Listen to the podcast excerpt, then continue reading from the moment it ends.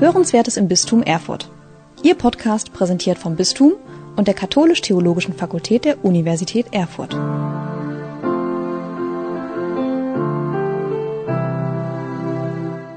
Sie hören aus dem Markus-Evangelium die Heilung eines Gelähmten.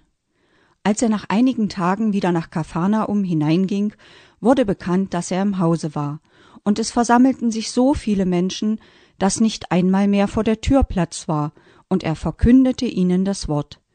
Da brachte man einen Gelähmten zu ihm, von vier Männern getragen. Weil sie ihn aber wegen der vielen Leute nicht bis zu Jesus bringen konnten, deckten sie dort, wo Jesus war, das Dach ab, schlugen die Decke durch und ließen den Gelähmten auf seiner Liege durch die Öffnung hinab. Als Jesus ihren Glauben sah, sagte er zu dem Gelähmten, Mein Sohn, deine Sünden sind dir vergeben. Einige Schriftgelehrte aber, die dort saßen, dachten in ihrem Herzen, Wie kann dieser Mensch so reden? Er lästert Gott. Wer kann Sünden vergeben außer dem einen Gott? Jesus erkannte sogleich in seinem Geist, dass sie so bei sich dachten, und sagte zu ihnen, Was für Gedanken habt ihr in euren Herzen? Was ist leichter, zu dem Gelähmten zu sagen, deine Sünden sind dir vergeben, oder zu sagen, steh auf, nimm deine Liege und geh umher?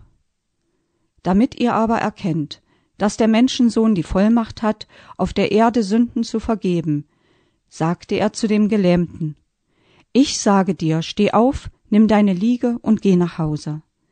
Er stand sofort auf, nahm seine Liege und ging vor aller Augen weg. Da gerieten alle in Staunen. Sie priesen Gott und sagten, so etwas haben wir noch nie gesehen. Liebe Schwestern im Glauben, in den gelähmten Mann, von dem wir im Markus-Evangelium gehört haben, können wir uns zurzeit gut hineinfühlen.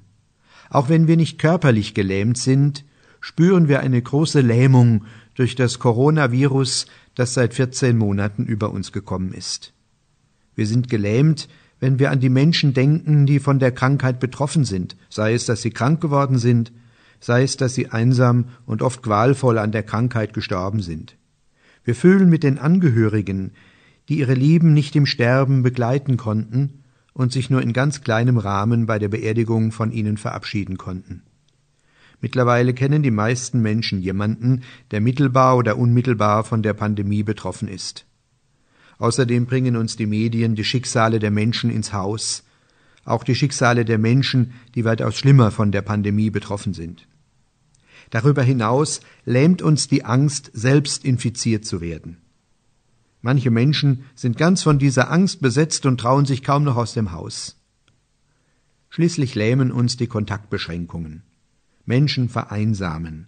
Sie können nicht mehr wie gewohnt andere Menschen treffen und mit ihnen zusammen sein. Viele Familien sind überfordert, weil sie auf einmal alleine für die Kinder oder auch für alte Angehörige sorgen müssen.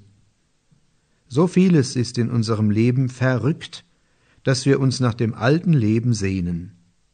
So fällt es uns leicht, uns in die Situation des gelähmten Mannes zu versetzen, von dem das Markus Evangelium berichtet. Hat er in seiner Lähmung auf den Heiland Jesus Christus gesetzt? Das Johannesevangelium berichtet von einem gelähmten Mann, der an einem wundersamen Teich namens Bethesda lag. Als Jesus ihn fragte, ob er gesund werden wolle, antwortete er ihm, Herr, ich habe keinen Menschen, der mich, sobald das Wasser aufwallt, in den Teich trägt.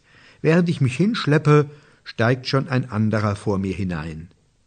Dieser Mann hat nur auf die Wunderkraft des Teiches gehofft, trotzdem hat ihn Jesus geheilt.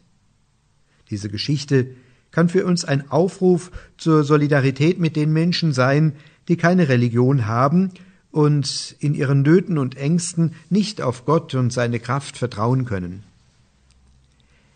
Der gelähmte Mann, von dem das Markus-Evangelium berichtet, hatte allerdings Hoffnungsträger. Es heißt ausdrücklich, als Jesus ihren Glauben sah, sagte er zu dem Gelähmten, Mein Sohn, deine Sünden sind dir vergeben. Jesus war von dem Glauben der Männer beeindruckt, die nichts unversucht gelassen hatten, den Gelähmten vor ihn zu bringen. Solche Hoffnungsträgerinnen und Hoffnungsträger können wir auch sein. Diejenigen, die direkt oder indirekt von der Covid-19-Krankheit betroffen sind, brauchen unseren Trost. Das Bild der diesjährigen Frauenwallfahrt bringt dies zum Ausdruck. Die Frau, die darauf abgebildet ist, hat den Kopf erhoben, als habe jemand zu ihr gesagt Kopf hoch. Und die Hoffnung kann tatsächlich das Leben verrücken. Ich habe schon mehrfach eine Wallfahrt für behinderte Menschen nach Lourdes begleitet. Viele von ihnen waren gelähmt. Sie haben gar nicht darauf gehofft, dass die Lähmung verschwindet, aber die gemeinsamen Gottesdienste, die Solidarität mit so vielen kranken und behinderten Menschen, die Hoffnungskraft des Glaubens gibt ihnen Kraft zum Leben bis zur nächsten Wallfahrt. Hoffnungsträgerinnen und Hoffnungsträger können wir aber auch für die Menschen sein, die ganz von Angst vor der Infektion besetzt sind. Es gibt so viele Bibelworte, die ihn zum Vertrauen aufrufen. Im Psalm 91 ist die Gefahr der Pandemie ausdrücklich benannt. Da heißt es, Du brauchst dich vor dem Schrecken der Nacht nicht zu fürchten, noch vor dem Pfeil, der am Tag dahinfliegt, nicht vor der Pest, die im Finstern schleicht, vor der Seuche, die wütet am Mittag. Manchmal hilft auch der nüchterne Hinweis darauf, dass in den 14 Monaten der Pandemie in Deutschland vier Prozent der Bevölkerung vom Virus infiziert worden sind und dass der Impfstoff offensichtlich vor der Covid-19-Krankheit schützt. Auch die Menschen, die unter den Kontaktbeschränkungen leiden, brauchen Hoffnungsträgerinnen und Hoffnungsträger. Wie wichtig kann ein Brief sein oder ein Telefonat oder ein Gespräch in sicherem Abstand im Freien oder durchs Fenster. Mittlerweile sind viele kreative Möglichkeiten erfunden worden, auch mit Abstand gemeinsam zu feiern. Das Internet bietet viele Möglichkeiten. Außerdem eröffnen die neuen Testmöglichkeiten eine größere Sicherheit bei Begegnungen mit Menschen. Die Hoffnungsträger haben ihr Ziel erreicht.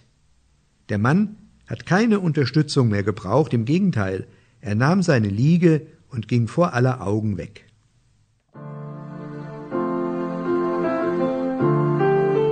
Sie hörten Hörenswertes im Bistum Erfurt.